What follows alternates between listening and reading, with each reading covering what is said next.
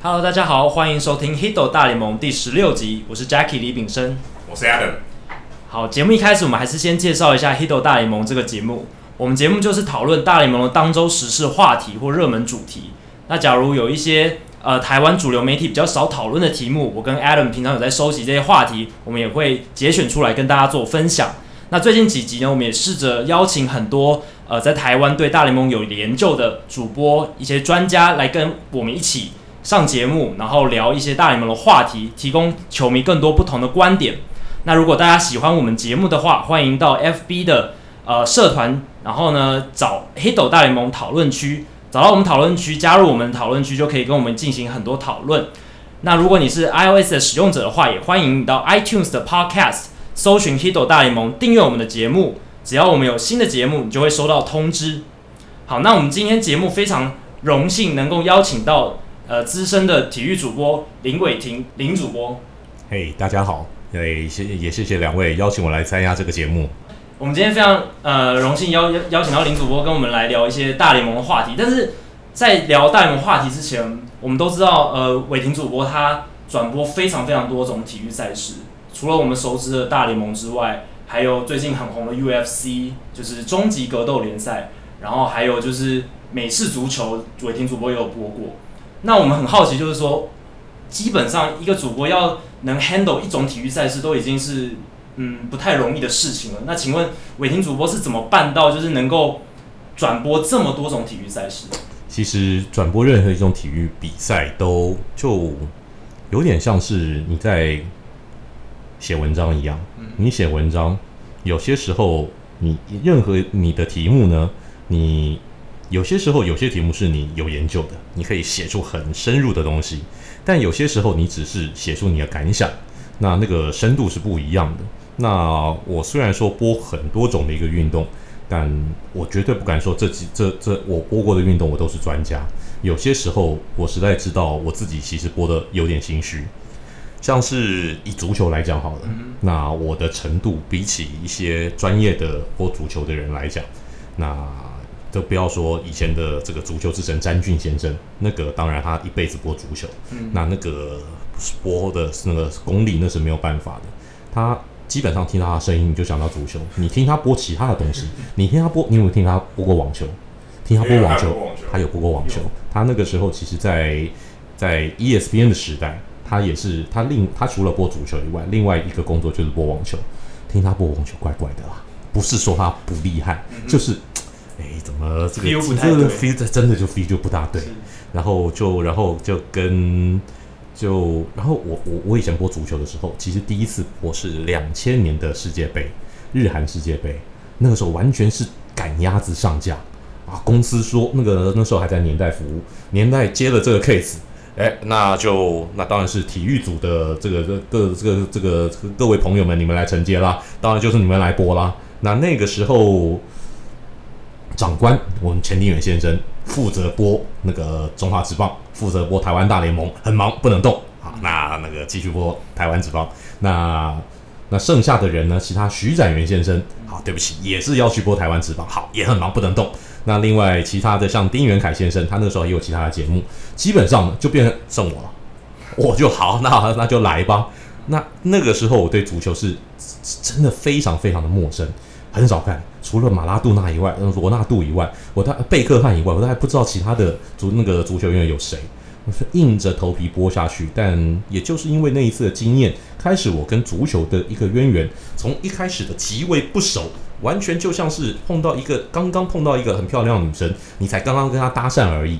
但那个搭讪完了以后，好不容易能够跟他做到朋友，要到电话了，就慢慢慢慢，然后要混熟一点，慢慢慢慢的足球就会发现，足球其实真的是一个很可爱运动。这这种就是你经过一个时间历程，你从一开始被强迫的，但后来你会爱上它，就好像就像是相亲一样。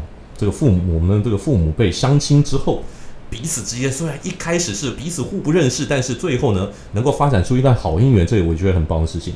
但波起很多的一个运动。必须要说，就是你在准备的那个过程当中，其实是有些时候是很痛苦的。大家看任何的转播，如果是就算是熟的运动，我觉得转播熟的运动跟不熟的运动各有它痛苦所在。熟的运动你熟，大家都熟。像棒球就是这个样子，你熟对不对？拍子有比跟你一样熟的这个球迷，卧虎藏龙，高手在民间，这个一大堆高手，你讲错，大家都会，你要很多人会知道，所以你要准备得更深入，你必须要去找到更多的资料，你要去准备更多的一个数据，你必须要去知道更多的一个故事，你要尽量去发掘出能够让其他的跟其他球迷足以跟不管是浅的球迷。或者跟深层的球迷、重度的球迷、重度中毒者都能够一起分享的资讯，那这个是在播熟的运动。那不熟的运动呢？那就当你做播不熟的运动的时候，你准备起来，你会觉得这是一个全新的领域。但是你在准备的一个时间相对你要花很多。你从这个运动的规则、源流，然后有哪些的明星级的一个选手，有哪些甚至有哪些制度，你都必须要先去搞清楚。那那个做起了功课来，当然花的时间要更多，所以我觉得那个不过这个做的过程当中，其实也是蛮爽的一件事情，让你知道说你又多了解了一个人，就像交朋友一样，你多新你新认识一个朋友，总之多认识朋友绝对是好事嘛。那你新认识一个朋友，你在理解的过理解的过程当中，你本来对这个运动陌生的，你慢慢知道他，了解他，知道他可爱的所在。知道他为什么有那么多的一个运动迷会看这个运动，你慢慢的去去跟他混熟了以后，你觉得那我会觉得那是一个很棒的过程。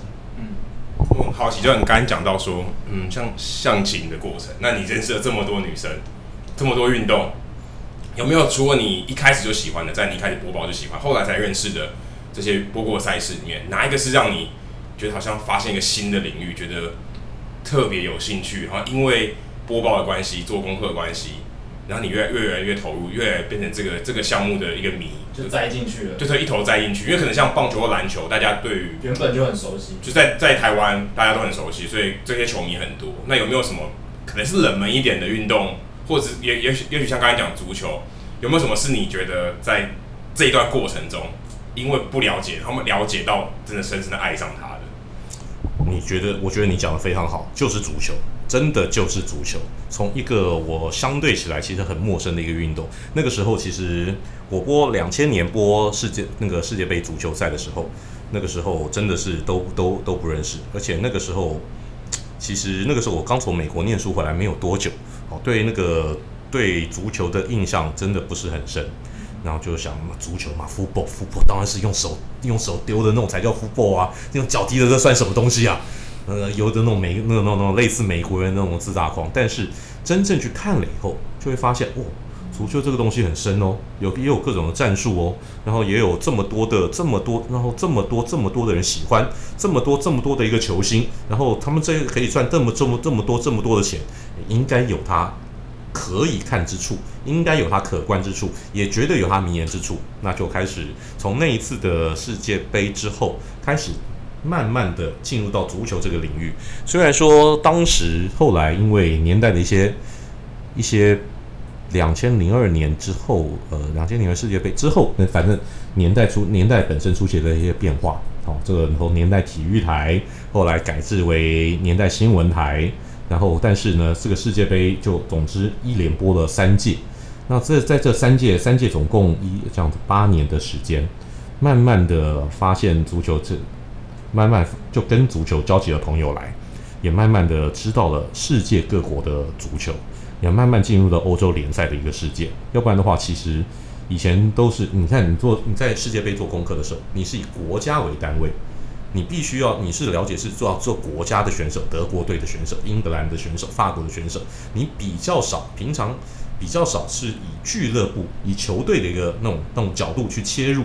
但是等到你开始进入足球以后，你会发现说。其实这俱乐部这些这些球队才是真正的一个基础，就像是看美国职棒大联盟一样。你看经典赛的时候，你看到这个球员，第一个想到的是，哦，他平他以前是他是打哪一个球队的，他而不是他是波多黎各的选手，而不是他是多明加选手。你第一个想到是卡布雷拉老虎队的，你你第一个印象当中蹦出来是这个这个东西。所以在足球对足球迷来讲也是这个样子。当你看到梅西的时候，你想到的第一个绝对不是他穿穿穿蓝白条的那个身影，你第一个想到是他穿巴塞罗那制服。他在巴塞罗那见过多少的一个丰功伟业，然后他在国家队跟比如说在职业队之间的一个落差，你会先想到是这个。你改用这样子一个角度去切入以后，其实足球有一个完全不一样的不一样的风貌。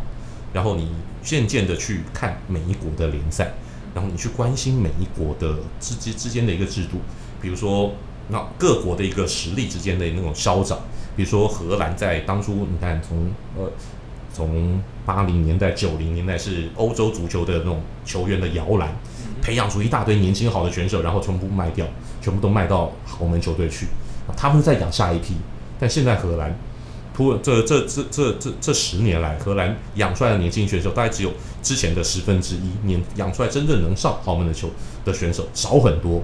那你慢慢去了解为什么，然后再去再，我觉得足球真的是非常非常深奥的一个东西。我觉得它它慢慢这样，我觉得我现在只摸到足球的边，呃，而你真正要深入的话，我觉得我大概这是一辈子的事情。嗯。因为我很好奇，像我们刚才我们要回到大联盟嘛，就是像播足球，足球跟棒球其实是我觉得是两种非常不一样的运动。因为棒球一直在停止，足球是一直在进行，然后足球分数很很低，坦白大部分都很低，对，很多时候没有 play，对，就变成它是一传一传球一传球，然后突然有个机会才发生。可棒球好像有一个规律，棒球基本上是有个规律，你看一局三个出局数，然后一个出局数可能三球三振，四球保送，其实它的。打起来的模式节奏都不太一样。那像伟霆哥在播报的时候，或是说在准备，像刚提到一些准备资料的时候，诶、欸，你会有什么的不同的方式？例如说，假假假设就以这两个运动来说，会有什么不同？棒球的节奏，我觉得是最与众不同的，跟其他的运动都完全不一样。它其他的运动，嗯，足球是一个连续性的东西。那你在比你在比赛当中，很多时候很多人能够播足球，他其实就是基本上就是他只要看着画面讲话就好了，他完全不用提其他数据，他都可以播完一场比赛。棒球比较难，棒球你因为中间的空档太多，然后你一定要塞一些数字、塞一些故事、塞一些记录、塞一些统计进去，你才会让这场比赛显得有些意义。那棒球的节奏非常不一样，我相信大家看棒球应该都有那样的经验。看足球，大概通常都是哦，这个半半场坐在那边很紧、很很很专注的看完了四十分、四十五分钟分以后，哦好好上厕所、上厕所，吃东西的吃东西，烧开水的烧开水，洗衣服的洗衣服。等到下半场开始以后，再回来坐在沙发前面。但棒球不一样，棒球基本上整场比赛你都可以去。在整场比赛三个小时，你都可以去做这些事情。你看看，没有人会这个三个小时都坐在那边很专心的看完一场比赛。就算是重度棒球迷，大家都不可能这个样子。那那那棒球比赛的的的的节奏是如此之不同，它就变成一个是其实主播球跟跟跟观众，主播球评跟观众很好的一种聊天的一种性质。其实棒球比赛是最能聊的。就就如果说这两个人哦，就主播跟球评搭配起来有默契的话，可以聊得非常精彩，让这场比赛变成一个说书比赛。你可以聊天马行空的东西，比赛无聊没有关系，我们聊，我们聊以前。这个哦，这个 play 让你想到什么？当时那个发生了什么事情？这一球让我想到什么？这个二十年前某一个 play，某一球，某一场比赛，某一个 play，某一个人投出那一球，对象是谁？他做了什么样的事情？你可以天马行空的聊，让它变成一个非常精彩的一个说书。但当然，这种事情可遇不可求，而且必须要主播跟球评之间有绝佳的默契。那也必须要这两个人都具备有一定的一个那种那种。历史观跟那种那种跟你看的够多，看够多的一个比赛，然后再准备，然后你说到准备比赛，其实准备比赛本身，棒球比赛这点的话，呃，你必须要说你准备了一百个资料，在这一百个资料，你在比赛当中你不会全部用到，你大概只会用到三十到五十，大概三十趴到五十趴。我很我很少见过我自己的个人的经验啊，我很少见到说我自己准备的资料，我能够用到用到七八十趴的，很少，非常少。但那个三五十趴，其实就是另外呢，你用到的那三五十趴，是让你这场比赛的一个加分。那很多时候，其实你准备单单准备这些资料是不够的，你要必必须要具备去跟球去跟观众聊天的能力。你要跟你，你要你要跟你旁边的坐在你旁边的那个球评，也要有那种聊天的能力。那这个我觉得就是身为一个，如果你是要要作为一个称职的主播的话，你必须要会带动，会带动话题，把球适时的交给你旁边的伙伴，由你的伙伴来接。你你在投球的时候，一定要有人去去当捕手，你不可能说自己投完以后跑过去接自己接，你不可能这样子一个人播完整场比赛的。哎、欸，可是像比赛还是蛮常会有单独角戏的情况嘛，尤其像 Vin Scully 他就一个人。对。然后也有时候有时候像比较深夜的比赛，对，嗯，可能。可能体育台就直播，就放一个人，放一个人在那边，嗯、那对，就会会不会很干？就变你好像是一个投手，然后自己把球往空中丢，再自己接下来，这这种感觉。对，一个人当主播跟有球评搭配，这个情况到底会有什么样的差别？差异非常非常大。就那 Vin Scully 是个艺术，他又是个他艺又是那个异形的艺，它又是个它又是个那个艺术的艺。对。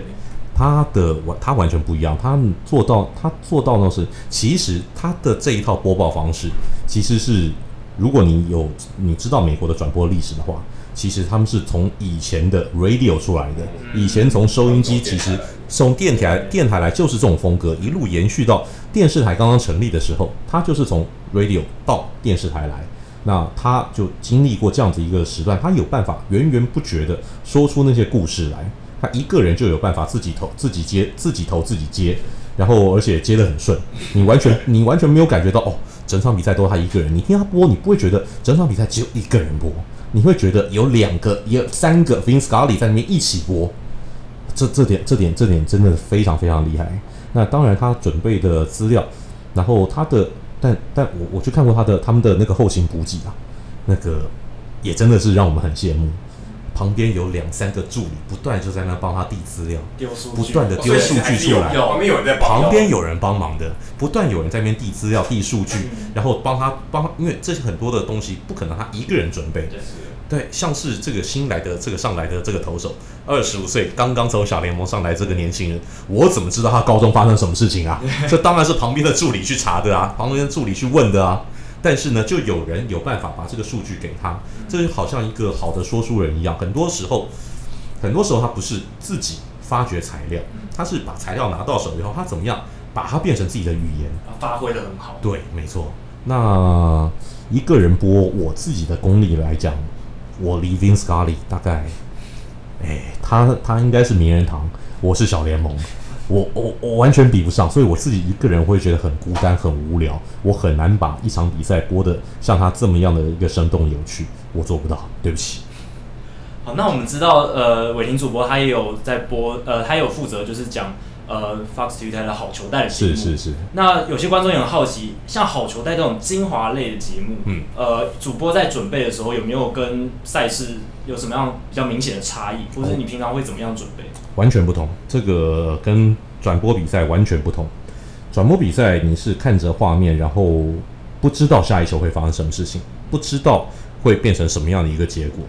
那做这种好球带这种这种这种回顾性的一个节目，其实你已经知道发生什么事情，你能做的其实就是帮这些东西来串在一起讲话，那个就又又不大一样，就有点有点这个有点像是。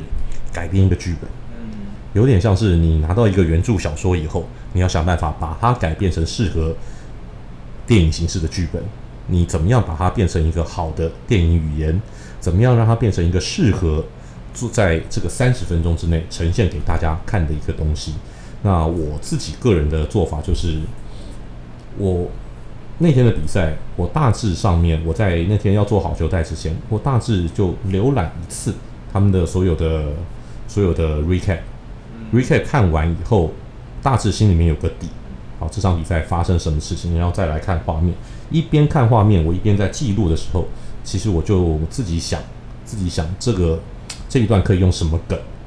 自己一边在记的时候，一边其实就在想，我要用什么梗来呈现这一段。这一段我要怎么样去铺陈，怎么样去记录，怎么样去把它该有的精华给讲出来。但是，但是。中间要有个人的特色，那我觉得做这种东西，个人特色很重要。每个人有每个人自己的一个特色，我我基本上我不会去模仿人家，我会我说就尽量想我自己的梗。但别人有很好的梗的话，我会我我我我我会鼓掌，我会致敬，我会说很棒。但我不会套用，我会尽量想自己的自己的梗进去。哦，其实我、嗯、在好球带里面蛮多就是违停主播会会用的梗嘛，例如说叫 Martin 的 Make It Sparka，嗯，然后 Say Yes My Boy，对，这也很常见。Mojo，Aloha Mr Goodbye，像这种这四个，我觉得至少我每天在看的时候，我我都记得，我已经倒背如流。啊，那有没有自己很喜欢大联盟哪一个主播？因为其实每个主播他们的 Home Run Call 其实都已经很固定了，对，对，对，他们基本上不会突锤，他们一定会念他们自己的 Home Run Call，每个人都有特色。就算就算他在非常慷慨激昂的时候，他也不会忘记他应该要 call 什么。一定的，这这很这很妙，就是他们一般你觉得如果你在很很激昂的时候，你可能会讲话会改变，对，就改变。了，就是你可能就就直觉反应，可他们已经不是，他们已经把这东西就像他们植入他们的晶片一样，只要一 Home Run。Michael K 就是 C 啊，对不对？一定会这样，他不会讲别的，高、嗯，他不会。嗯，那有没有自己觉得，我听主播有没有觉得哪一个主播的 Home Run Call 是你觉得最喜欢，或是你可能觉得最有特色，可能就是最跟其他的主播与众不同？嗯，这个我觉得这是一个真的很好的一个问题。然后我必须要说，我觉得在做比赛的时候，比赛时候的 Home Run Call 跟你在做好球带。跟你在做新闻的时候，那个 home run call 要有一点，要有一点点的区隔，哦，最好是不要一样。那像是如果是像做新闻的话，做新闻的话，其实我很做新闻的话，其实我想到的一些那种那种 catchphrase，其实不见得是有关全雷打的。哦，像我很喜欢一个已经过世的已经过世的 Stuart Scott。啊、uh,，ESPN ESPN 的这位癌症过世的那个黑人主播，他有一句我觉得我觉得非常棒，他就是他那时候发明一句，我那时候听了以后觉得好酷，他叫做 As cool as other side of a pillow，就像你枕头的另外一边那么凉爽。我们在夏夜睡在睡睡觉的时候，枕头这一边睡久了很热嘛，你转到另外一面说哇好舒服好凉啊，他能够发明这一句，我觉得很厉害。失眠的时候想到的，呃，有蛮有可能的，蛮有可能的。而且所有人都能够感同身受，因为大家都有类似的，大家都有这种类似的生活上面的一个经验。嗯、然后另外还有另外一个，呃，现在离开 ESPN 的 Dan Patrick，他有一句叫做 “You cannot stop him, you can only hope you can contain him。”你不能，你你根本阻止不了他，你只能希望你把他慢下来。嗯。那这一句我也觉得很棒，就是一个，就比如说某个投手已经想尽办法，我要对这个打者投各种奇怪变变化的一个球路，不塞进好球带，最后还是被打。那这种时候你就只好说这种话来佩服他。那至于全垒 home run call 的话，我最喜欢，我觉得很有特色的一个是他，他这个全垒打 call 大概已经用了三十年吧，但我还是觉得，我还是觉得很屌。那就是白袜队的那个主播，Harrison 那个，Harrison 的那个，因为真的太太有感觉了，真的。那个当然也是取那个也是地利之便，因为你要道美国的那种转播电视台是地主队的转播电视嘛，地主队打出全垒打，我当然可以尽情的加油哦，你不用害怕说被在台在台湾不行嘛，台湾你就说你要中立嘛，主播你要中立嘛。哦，不能说你喜欢的那支球队，甚至说，哎，你明明是你明明是统一的统一的主场，好，统一主场的球队打全垒打，你也不能特别激动。另外一支球队打全垒打，你也不能那种轻轻带过说他打全垒打了，不行嘛？他的确，他的确是大联盟公认最偏袒的主播，对对对对对，没错。客场的球员打全垒打都几乎没死，客场客场的客场的球员打全垒打就是他打全垒打了，哦，三分。就这样子嘛，对不对？那组长的那个，但但但但那个就是情绪，那个就是好玩，那个就是我觉得任何一个主播一定要做到有争议。他的确是一个争议性很高的一个人物，但你要做到有争议，大家才认识你。而且那种争议是你明显的偏袒没有关系啊，你本来就是白话队付钱给你啊，你为什么不能偏袒呢？你收人家的钱，当然要做人家的事情。Vin Scully 就没有受受受受批评吗？Vin Scully 当然也有，只是 Vin Scully 已经做到那种名人堂的一个地位，他这个人又与世无争，那那那那那当然江湖地位已经高到一定的程度了，基本上就跟王重阳一样，大概已经到最后那种地位是已经不容许职业，但他还是一个小道士的时候，没有人质疑他吗？当然还是有过。不过除了他以外，我另外最喜欢的人是。也是也是这种会明显偏袒一方的，叫做 John Star John Sterling，他是洋基队洋基 Radio 的那个。我觉得他太厉害，他可以帮每一个洋基球员发明一句话。对，那真的，对，那个真的真的太厉害了。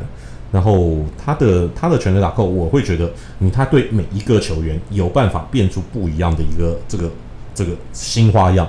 像现在 Gary Sanchez 的 Gary is scary，这 Aaron Judge 这这这这，我觉得 He's the judge and the jury，我觉得真的是真真的很厉害。就克制化。今天他今天他他客今天他克 Frazier 他就他就有新的。对对对对对对对。Goes Frazier。对，Frazier，You are major，然后呢他他他他他他有办法，他有办法变出每次的一个新花样，而且他不会乱。而且我就像我觉得厉害是，他不会乱哦，他知永远知道说，哦，这一句准备，我要开始要准备要用喽。他我觉得他每一次都已经在酝酿了，嗯，他已经一定肯定写好，而且他不会他不会脱稿演出。对，刚好中了我就讲我那一句。对，没错，都是固定的。对对对。而且 ESPN 的就美国 ESPN 的 Podcast 节目还把还设计了一个单元，就是请球迷投稿，然后设计出你们球队的 John Sterling call，就是你们自己球队 John Sterling 就很有趣，就是还可以跟球迷互动，然后球迷也会想出其他球队球员哪一些是可以符合 John Sterling 风格的那种 home run call，就是一定要克制化，一定要克制化，而且要押韵，要押韵，押韵很难呢，可遇不可求。我觉得这个，我觉得这个就是。英文跟中文的差别，你中文很难去押那个韵。因为看中文的这名字难押，对名字难押以外，那他们有些时候是全雷打上面，我单单就全雷打这个字，我可以做各种不同的一个变化。台湾很难啊，台湾的全雷打除了全雷打跟轰以外，还有什么样的变化？Home run，Home run 嘛，Home run 是英文吧？对，但是会翻成台中文 Home run？对啊。还是有一个对，然后还有什么样的变化？很少嘛。对，中文的全垒打非变化非常少。美国的 home run 起码有七八种、十种不同的一个讲法，说法超多，说法超多，所以你就可以有各种不一样讲法。这点我觉得是中文很多时候吃亏的地方。跟伟霆主播聊完关于播报上面的一些话题，那我们接下来回到大联盟这个热门话题本身。那最近发生一些很多时事都是跟球员还有媒体之间的关系有关，比如说 Logan Morrison，他最近就炮轰大联盟，就是你怎么会让 Gary Sanchez 只打了十三还十四支十四支全垒打的人去打全垒打大赛，我有二十四支，怎么没有邀我？嗯，然后还有就是 David Price，他跟呃媒体闹翻了，这个球季已经有两次了，一次是跟呃红袜队的那个播报员 Dennis Eckersley，然后另一次就是他跟红袜随队记者吵架，然后搞得大家都知道。那不知道伟霆主播，你在看大联盟这么多年，你自己观察球员跟媒体之间的关系，为什么会 David Price 或者 Logan Morrison 会有这样的行为？这样不是自己在树敌吗？还是他们为什么会到今天这个地步？我觉得这跟每个人的个性有关呢。这个这个每一个行业里面都有跟媒体处得好的。你到跟媒体接触的行业，一定都有跟媒体处得好的，跟媒体处得不好的。演艺圈如此，工商界如此。那政治界如此，运动界当然也不例外。一定有人就是我天生就是讨厌跟媒体打交道嘛。一定就是有人像 David Price，他会发生这种行为，你会意外吗？其实一点都不意外吧，对不对？你看他的一个这个经历，你就知道这个人是有点孤僻的，他不是那么喜欢跟大家打交道的。他在球队当中人缘一直不是那么好的一个人，然后。你看他甚至在大学的时候会曾经考虑过，我不要打棒球，我跑去麦当劳打工，会做这样子一个选择的人，基本上你就可以想象他的一个人格特质不是那么寻，不是这么能够融入人群的，不是这么能够亲近人的。那他会这样做做做这样的一个事情，我觉得我觉得也不奇怪。但他跟 X 那一次的冲突，我后来好像有看到一个报道说，他不是因为自己的事情。他是用 X 去批批评别人，批评他的队友，他为队友出气，对，他为队友出气，出来出来出来打抱不平。那我觉得这点还蛮不错的啊，这点说起码有大哥的一个这种感觉嘛。哦，虽然说你 X 明明是我们红袜队的这个这个这个转播人员啊，你名人堂又怎么样？我觉得我不容许你这样子欺负我的小老弟，我小老弟也许没有办法来发声，我替他发声，可不可以？我的牌子够大了吧？我来跟你吵架，应该可以引起注意了吧？我觉得其实 David Price 这样的一个行为，我自己觉得，我自己觉得还蛮 OK 的，而且他基本上也就只是跟媒体。喊喊话嘛，也没有真的说口出恶言呐、或者说真的骂出三字经啊，真的有极为不礼貌的一个行为哦。那个那个讲到这种那运动这种运动员对媒体讲不礼貌的那种那种那种那种话，整个大失控的那种行为还少过了吗？这个太多了嘛。所以不知道大家记不记得，呃，我印象当中最深的这种对媒体失控的。是以前一个 NFL 的四四分卫叫 Ryan Leaf，他有一次在那个那个休息室里面，他他那个他那年他是极受瞩目的两大四分位要被选，第一名叫做 Payton 叫 Payton Manning，那时候就是大家决定 Payton Manning 还是 Ryan Leaf，第一个要选谁，第二个是因为一个一个就是第一，一个就是第二，就是这两个人。第一名选那小马队选了 Payton Manning，第二名这个叫后来电光队选了 Ryan Leaf，Ryan Leaf 就很不爽，为什么我第二？我觉得我应该第一，我就天我就我就看他们很不顺眼，而且为什么你们都觉得 Peter Manning 比较好？他心里面就这样子觉得。然后后来打了几场比赛，有一场比赛打得特别烂，赛后就有记者去访问他，那那个记者就在那边这样问，然后他做笔记，然后一边问，然后问问问问那个。Ryan Leaf 整个大失控、大暴走，跳起来，好痛骂那个记者，大暴走，然后旁边的队友赶快把他拉走。那这个是我觉得是历史上面有名的名事件之一啊。你讲到那个运动员的大失控，这一幕一定会出现。那现在其实除了这时代有点改变，科技进步，也不说科技进步，就是社群媒体越来越多。现在你。好像你不需要在记者会坐在记者会上发表声音，嗯、你也不用记者递麦克风给你才能讲话。现在其实很多球员，尤其像 Logan Morrison，刚刚我们提到 David Price，其实也是他们在 Twitter 上都非常活跃，他们经常就有话直说，然后常常也会有一些惊人之语，然后或者是可能不想一些照片，或是不小心得罪别人。嗯、那我听主播你怎么看这些？尤其现在这些球员，不管各各各个联盟的各个职业运动的球员，他们使用，比如说 Twitter、Facebook。他们制造出来一些风波，或是你认为说不根本就不应该用啊？球球队根本就应该禁止你们有自己私人的账号啊，去讲一些有的没的，然后特别特别是一些跟球队有关的，例如说你复健的进度，嗯，这我建议不要讲，对，我们统一统一口径跟外面讲，你不要自己公公布你的复健的进度，或是一些休息室的一些事情，就是一些八卦或什么的，是不是觉得应该要有一个规范，或是哎、欸、无所谓啊，反正这就是人性嘛，对不对？就让大家自由发展，我也不需要。限制你的言论自由，反正就是你就在上班嘛，上班以后下班你想干嘛，我也管不着。还是说你觉得应该要有一个规范，或是球队应该帮他们上课啊，给他们一些指导、一些准则，让他们去让他们去遵循。说，哎、欸，你使用社群媒体的时候，你必须要注意一些、注意一些、注意一些事情，以免造成一些不堪的后果。有没有看过《超级选秀日》那部电影？嗯，那里面那个主角 Montevac，他就是因为他 po 说，哎、欸，为什么不选我？在选秀日当天，为什么不选我？那那个机员就不爽，就说：“哎、欸，你不要乱泼，对不对？我没有说不选你，只是只是他从别的机员那边听到说他要选别人，嗯，就搞得会有一些风波，等于也是那个那个那个损害更大，因为他等于是选秀的顺位就就不对，那对那那可能是几百万的损失，就只是因为你一个一一条推文，嗯，是非常不好。那像这种事情就是常常，其实我觉得蛮常发生，尤其是这几年。我们上次跟赵大爷聊到大都会，就是在公开一些医疗资讯的时候，其实今年在公开医疗资讯也面临到很多分歧。Sandy Alderson 后来就说：“好，你们大家都不要讲话，就是我来这边统一发言。然后包括 Terry Collins 总教练他也不讲话了。嗯，嗯，那球员也被禁止说你不要再讲公开自己的复复原进度等等。所以就是想问伟霆主播，你怎么看这这一整个事件？其实我一直觉得社群媒体在这方面呢，只是一个工具，它更方便更方便。”球员本身去利用这样的工具发出自己的声音而已。以前可能他们的发声必须要透过媒体，只是现在更容易了而已。但基本上的人性还是没有变啊。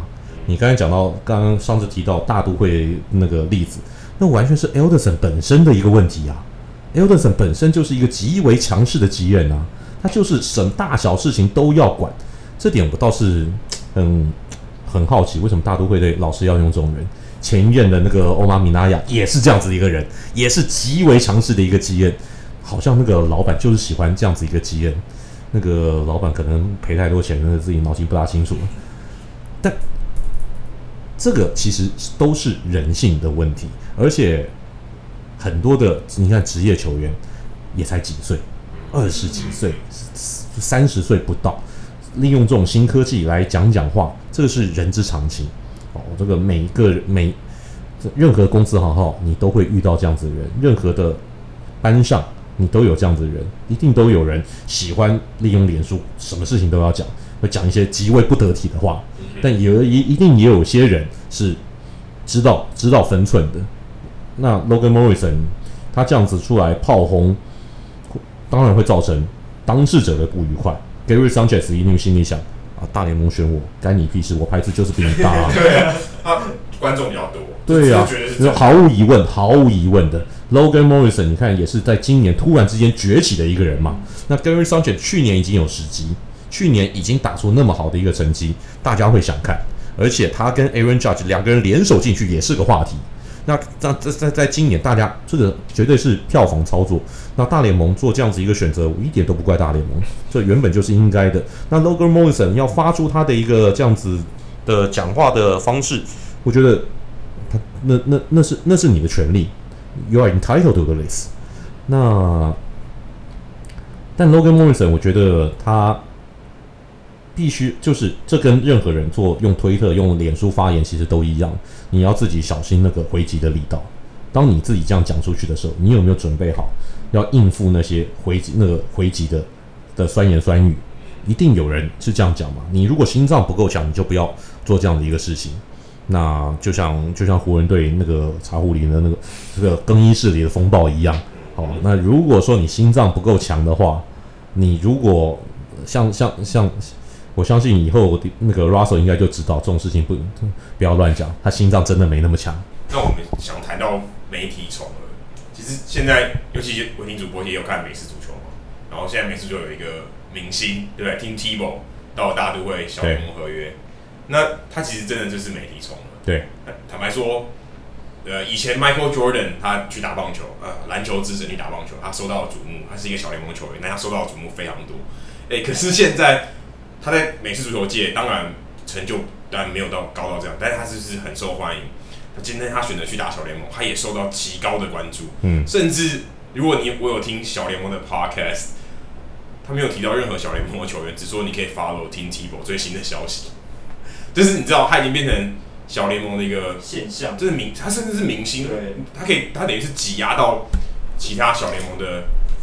媒体的版位，你不要说挤压到一个球员的位置，嗯，版 媒体版位，他就是真的占了蛮多。而且你看最近上了那个高阶一，打的还不错，你打的还不错，嗯，非常有可能为打假设大都会不会进打那个季后赛的话，他非常有可能在九月会上来冲个人气，冲个人气，卖个票这样子。没错。那那伟霆主播你怎么看 Tim Tebow 这个效应？就是尤其你看过美式足球，他他那么那么。风光的那，那就像 Tebow 风，对不对？那时候跟刚好又跟林来疯接在一起，那个时候那个有多疯狂，就是就突然冒出来一个人，然后也就消失了。嗯，但是还这东西还可以维持五年了，将近五年，他还是可以维持这么高人气。嗯，我觉得这非常不简单的。其实他一定有他独到之处。你说这个人有多么讨人喜欢？你说你像林书豪，他可能还没有到达，那当然肤色有一些关系啊。对，但是很少人可以像他这样。红极就是爆红以后还可以维持这么久，嗯，这种人物真的不简单。没那个，尤其身为媒体人，嗯，伟霆哥你怎么看这件事情？我想这我我来讲这件事情有点不公平。你知道 Tim Tebow 什么学校出来的吗？佛罗里达大学。嗯，那没关系，用一个偏颇的角度来跟我分享，我也觉得很 OK。好，他如果你只从你断面断在美式足球那一段，NFL 那一段的话，你就 miss 掉太多的东西。他红是从高中就开始红起，OK。他从高中的时候就是天才四分卫，而且他高中的时候那个时候主宰高中美式足球场那个那个那个那个地位哦。如果我们用篮球来形容的话，每场比赛四十五分，二十五个篮板，就是这种地位，就是这样子的一个水准。基本上他打高中生就是完全是大人打小孩。到了佛罗里达大学的时候，第一年他前面有一个大四的四分卫。他上不了场，他没有办法变成主战的四分卫。但那一年佛罗里达大学很强，打进了冠军赛。然后他在那一年的功能是什么？他上来大概就是每十个 snap 他出来一次，那一次呢就搞得对手就在这个这个形容好像怪怪。猜拳的时候突然之间有一拳你会出一个怪招，本来应该剪刀石头布，这一拳你突然出出，这一拳你突然出个出出个帕拉 K，这这这出这个这个时候突然出一个怪招，就会让对手完全不知道你要干什么，因为他上来以后，他那个 snap 你就不知道他到底要传他还是要跑，他最厉害就是他跑的能力，能跑能传，他能跑能传，所以他那一次上他到另外一个四分卫是一个典型的在口袋里面传球的四分卫，所以他那个四分卫上场的时候，对方很好预测你们要干什么。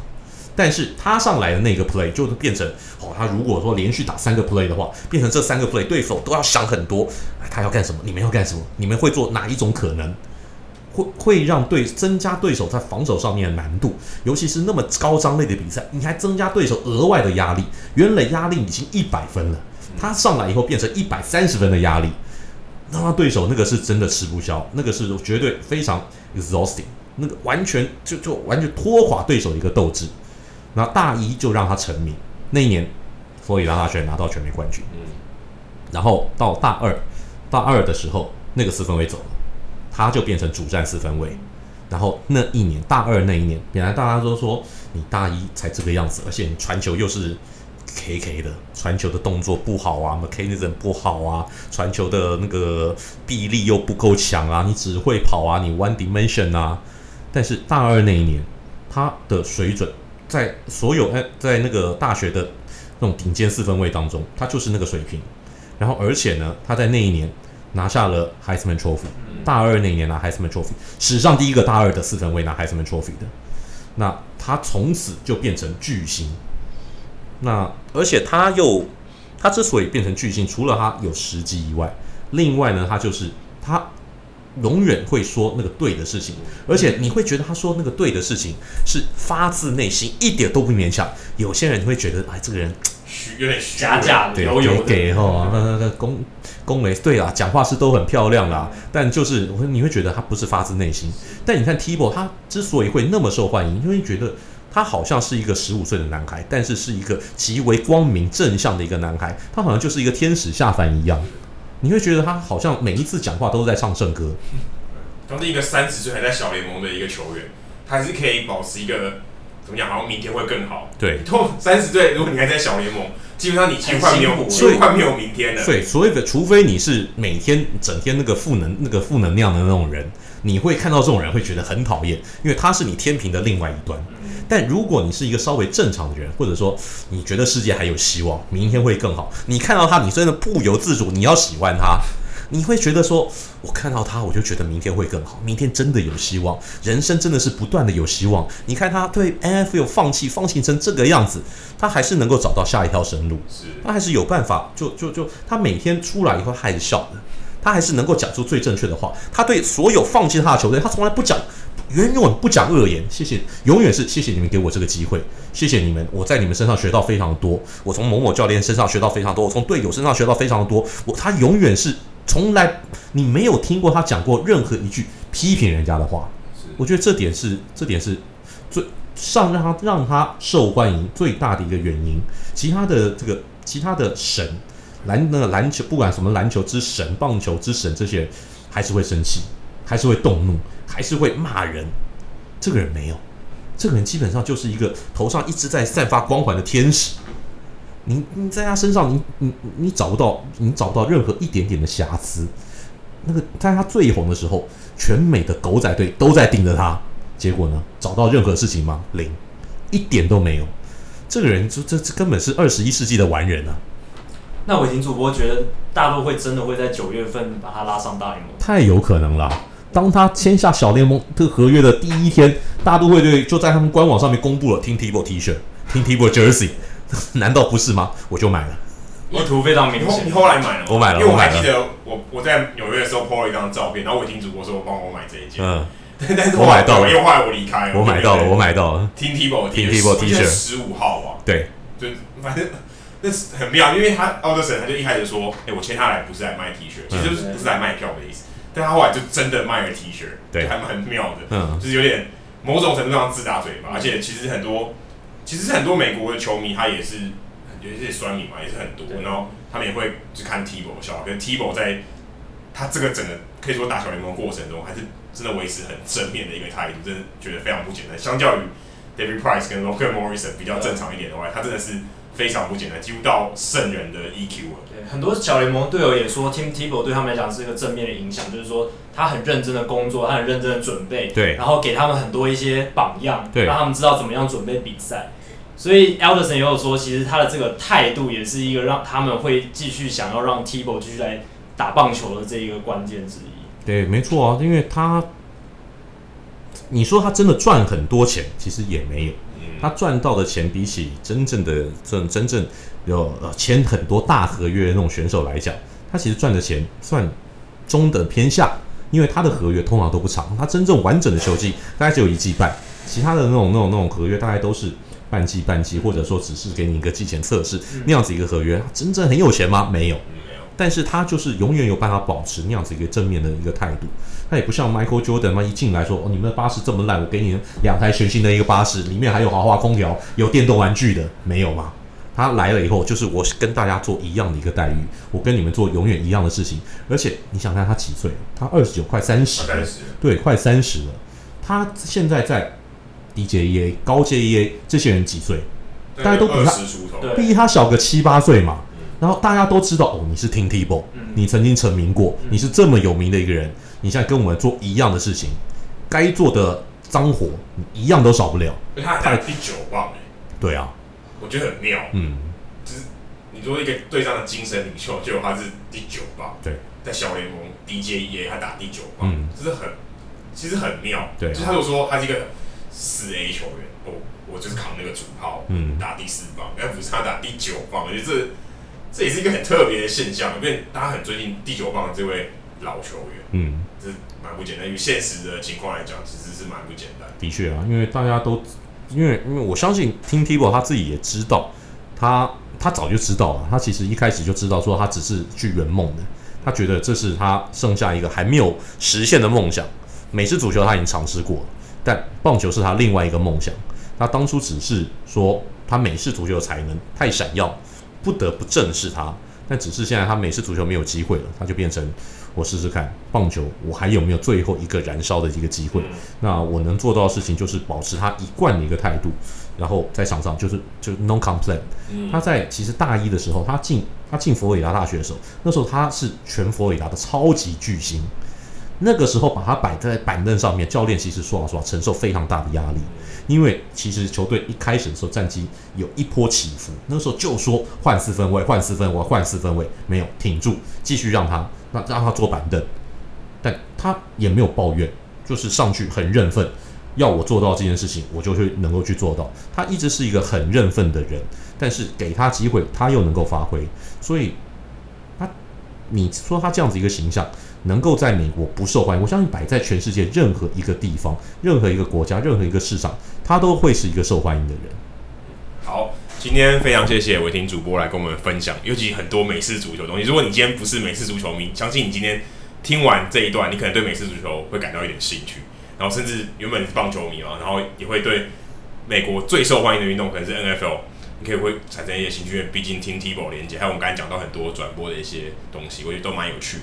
好，非常谢谢伟霆主播，谢谢你们，谢谢你们，谢谢，谢谢。接下来进行本周的球场单元。今天因为我们到第十五集已经讲完一半的球场，然后 Adam 想说讲一些比较特别的东西，不知道 Adam 今天你想要跟我们分享什么特别的地点？上一周我们在 Cincinnati 嘛，在新西那提，然后那是我刚好第十五个球场，对，然后。我就往南一边，往往南一点，我刻意排的行程就是刚好中间嘛，我想要去一个不一样的地方。然后往南其实就有美国职棒的一个可以说是一个圣地，是 Louisville 的 Slug Louisville Slug 的博物馆，还有它的工厂。不过它它现在那边已经生产很少的球棒了，只是大部分的地方还是拿来做观光，有点像观光工厂。虽然有一些大联盟球员的球棒会在那边制作，那我我想要特别介绍一下 Louisville 这个小镇。大家听我刚才讲讲 Louisville 嘛，可是事实上。他们在呃当地的人不是念 Louisville，因为大家知道是 L O U I S V I L L E，他们不念 S，他们念 Louisville。听见刚炳生跟我说，这很像法文，这是法文的念法。但是，一般如果你去那边念，你不能念 Louisville，是 Louisville。所以其实是一个很特别的地名。大家大家可能平常拿那个球棒不知道怎么念，但事实上它是念 Louisville Slugger，而不是念 Louisville Slugger。虽然它中文翻译成路易斯威尔，但是它其实是是没有 S 的。嗯。然后这个这个小镇其实蛮特别，它虽然它并不大，它就是一个很小的城镇。它最有名的是什么？如果你去年有关注体坛大事，你会知道这个小镇。这个小镇呢是拳王阿里 Muhammad Ali 的故乡。哇哦！我那个地方可以说是你想到这个地方，就会想到，可能还不会先想到球棒，你可能会先想到阿里。甚至在那个地方有一条以阿里为名的大道，叫 Muhammad Boulevard。所以其实是这个地方，其实可以说是为了阿里建的一个非常应该、非常实至名归。然后他在就是去年他过世嘛，然后他的丧礼是绕了这个城镇一圈。嗯、所以其实这个这个城镇除了棒球以外，它其实跟拳击也非常有关系，是一个很特别的地方。而且呢，这个城镇如果你走在街上，尤其走在呃刚刚我们讲博物馆那条街上，你会看到很特别的景象。你会发现这条路上有很多球棒。他就放在放在那个墙角，嗯、然后看那个墙角上面有个球棒，然后这球棒上面就写说：“哎、欸，这是哪一个哪一个名人堂球员用过的球棒的型号？这真的是那个那个棒子大小，就是原原原原汁原味的大小，然后是铜做的，这是一个很特别很特别的一个，可以说是公共艺术啊。但是就是你可以看得出来，这个城镇它是有很多元的这个体育的文化，而且大家知道它在 Kentucky，它也是一个赛马的圣地，所以其实这个这个小镇。有各种多种的体育的不同的元素，真的很特别。嗯，然后呢，我想要提的是这个这个这个博物馆，呃，Louisville Slugger，它以他其实这个是一个牌子，他其实真的公司的名字叫叫做 Hillerich and Brasby Company，它是在十九世纪就有的这一家公司，它非常古老，它原本是做木材的，嗯、然后大概在。他是一八五五年开始这个这个木材的事业。他在一八八四年的时候，这个我不确定，这个这很像一个传说。嗯，他说他们父子两个人去看棒球，看到当时有一个叫做 Pete Browning 的一个选手，他绰号就叫做 Louisville Slugger，他就是 那个球队，对 Louisville Eclipse，就是日日食队的这个强打者，所以他的绰号叫 Louisville Slugger。他那场比赛把棒打断，然后就说：“哎、欸，那你们要用我们家的木头来做个球棒。”然后自从自此以后，就开启了这个球棒的事业，这也是非常离奇。我觉得蛮离奇。我不是我坦白说，我不是很确定这个故事是不是真的，很像一个乡野传说。对，很像，因为怎么可能那么刚好？嗯，就刚好看到球棒打断，然后刚好就来用你的球棒。然后这个后来他们就继续做这个球棒，做了一阵子。可是，呃，刚刚我们讲不讲？这是 Hillerich 父子。那刚刚 Brasby 是谁呢？Brasby 是一个销售员，是一个 salesman。他一九一六年的时候跟他们合作，开了这家公司，开始把这些球棒卖给。大联盟的球员，然后越来越多的人使用那个 Baby Ruth、嗯、Lou Lou Gehrig，这些人都用过他们的球棒。最有名的是 Watt 呃 Honus Wagner，嗯，你知道那个球棒棒球球员卡最贵就是他，对，他是第一个使用他们家球棒的人，也可以说是当时的代言就是很特别。这个球这个里面去这个博物馆，也可以可以了解到这些故事，但是我们不知道有些故事不知道真的还是假的。那个球这个球这个博物馆的这球棒博物馆呢，它最有名的是。它球，它外面有一个超级巨大的球棒，嗯、超级巨大的球棒是比那个楼还要高。它是 Baby Ruth 用的球棒的型号，复刻一个超级大的版本。这个版本有多重呢？有六千六万八千磅。有多高呢？有多高？一百二十英尺，非常非常高。嗯、然后这是一个你去那边你很难忽视的一个地方，而且这个这博物馆这么这么这么精美，而且你可以看当时球棒怎么制作，它怎么样塑形，从木头变成。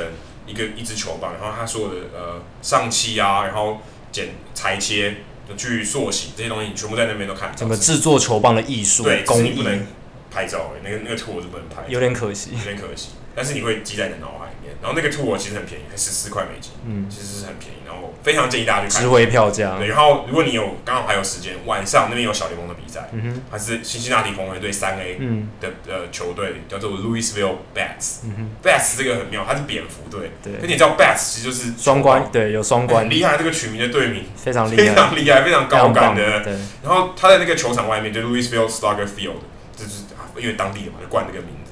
外面有一个雕像，就是 Wee Reese 的雕像，他也是 Kentucky 的人。大家知道 Pee Pee Wee Reese，他以前是道奇队一个非常有布鲁克林道奇队非常有名的人。如果你看过 Forty Two Forty Two 这部电影的话，你就知道经典一幕是他的手围绕在 Jackie Robinson 的肩膀上。他后来也入选名人堂，对对，他的雕像就在 Louisville Slugger 这个 field 的外面，这这一个非常具有代表性的一个当地的人物。嗯哼，好，那今天介绍完。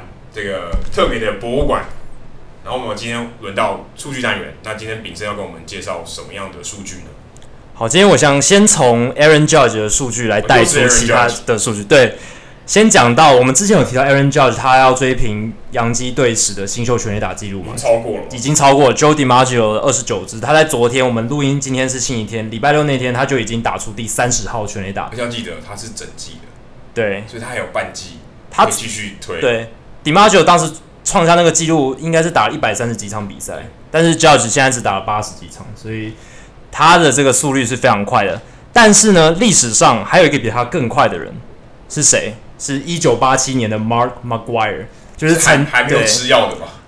不一定哦，搞不 这个难说。对，但是他在一九八七年还很年轻的时候，也是他新人年的时候，敲出了在明星赛之前就敲出三十三发全垒打，这个至今仍然是新秀史上的记录。这太可怕了！在明星赛事前就敲三十三轰，一个菜鸟在单季敲三十三轰就非常困难的。对啊，更何况是要在明星赛之前，这太难了。对，那。我要讲到 Mark McGwire 这个记录，还有一个原因是，我要特别讲一九八七年那一年。一九八七年那一年非常特别，他们那一年全垒打数量跟今年一样大，神秘的大激增。我们看历史上的数据，就是在一九八七年那一年，平均每场比赛会出现一点零六支全垒打。那在他前面跟后面都没有超过一支，他隔一年是零点七六支，马上就下大幅下滑零点三支。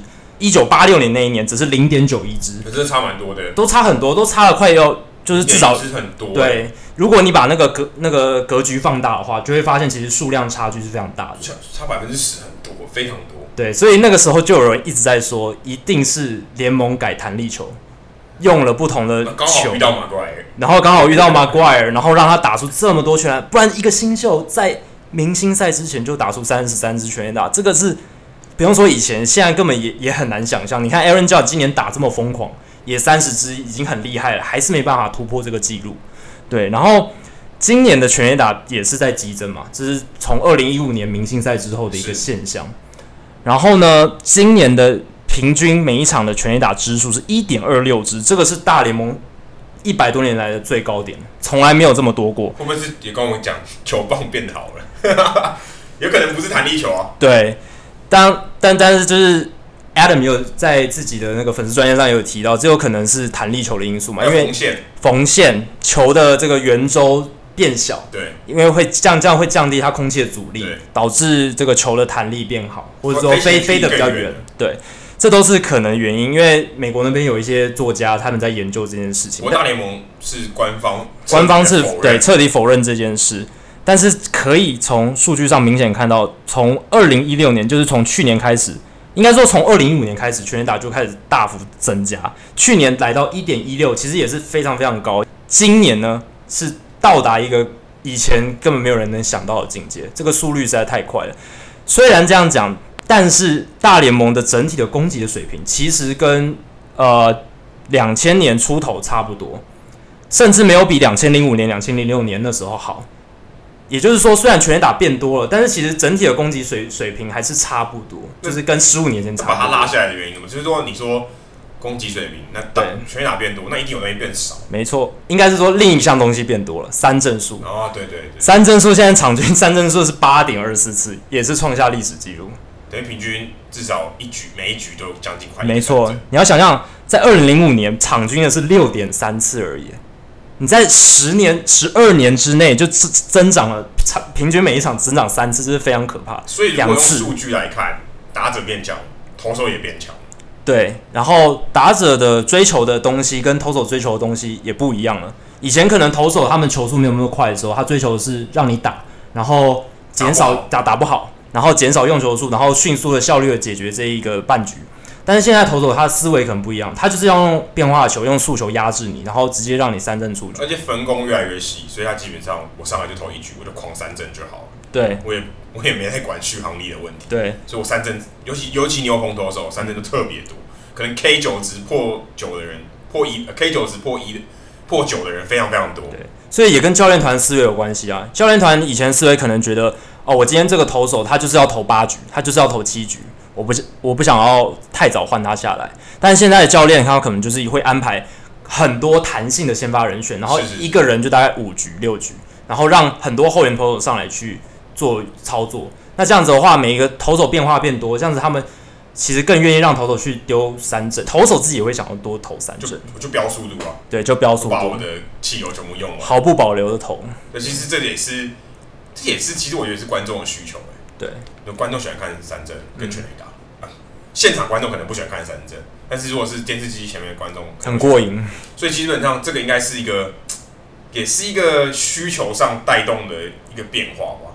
我觉得真的是这样，所以所以如果 Adam 这样晚生个十年。嗯，那搞不好非常适合这个时代。我反正我不是三振就全垒打。对，因为就是一个供供应与需求的关系嘛。今天如果球迷爱看，也许球员就会试图去做更多的这样子的事情，对吧？所以我们现在看到，其实大联盟的这个进场人数也是在上升啊，观看的收看人人人口也是在上升。这让我想起，其实跟 NBA 有一点像诶、欸。NBA 也是因为三分球的关系，嗯、可以说改变了整个球赛的一个节奏，还有甚至生态。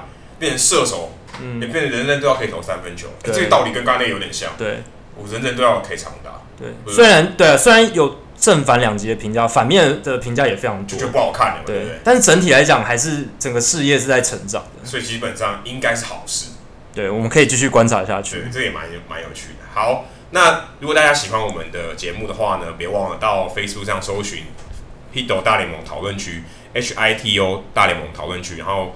我们那里面有很多上过我们节目特别来宾啊、主播啊、球评，然后也如果你有很很深入的问题，或是你有很很兴趣的问很有兴趣的问题，找不到周遭朋友球迷可以解答，我们也很欢迎你到上面来发问，啊，跟其他的球迷做交流。那如果你是 iOS 的使用者，或者你有在用 iTunes 的话，你可以上上面搜寻 Hito 大联盟，我们也有 Podcast，那你可以直接在上面订阅。那只要我们呃发布新的节目、新的一集的话，你就可以马上知道、马上收听，的话你就不会忘记，就不会错过任何一集哦。好，今天非常感谢大家的收听，谢谢，拜拜，拜拜。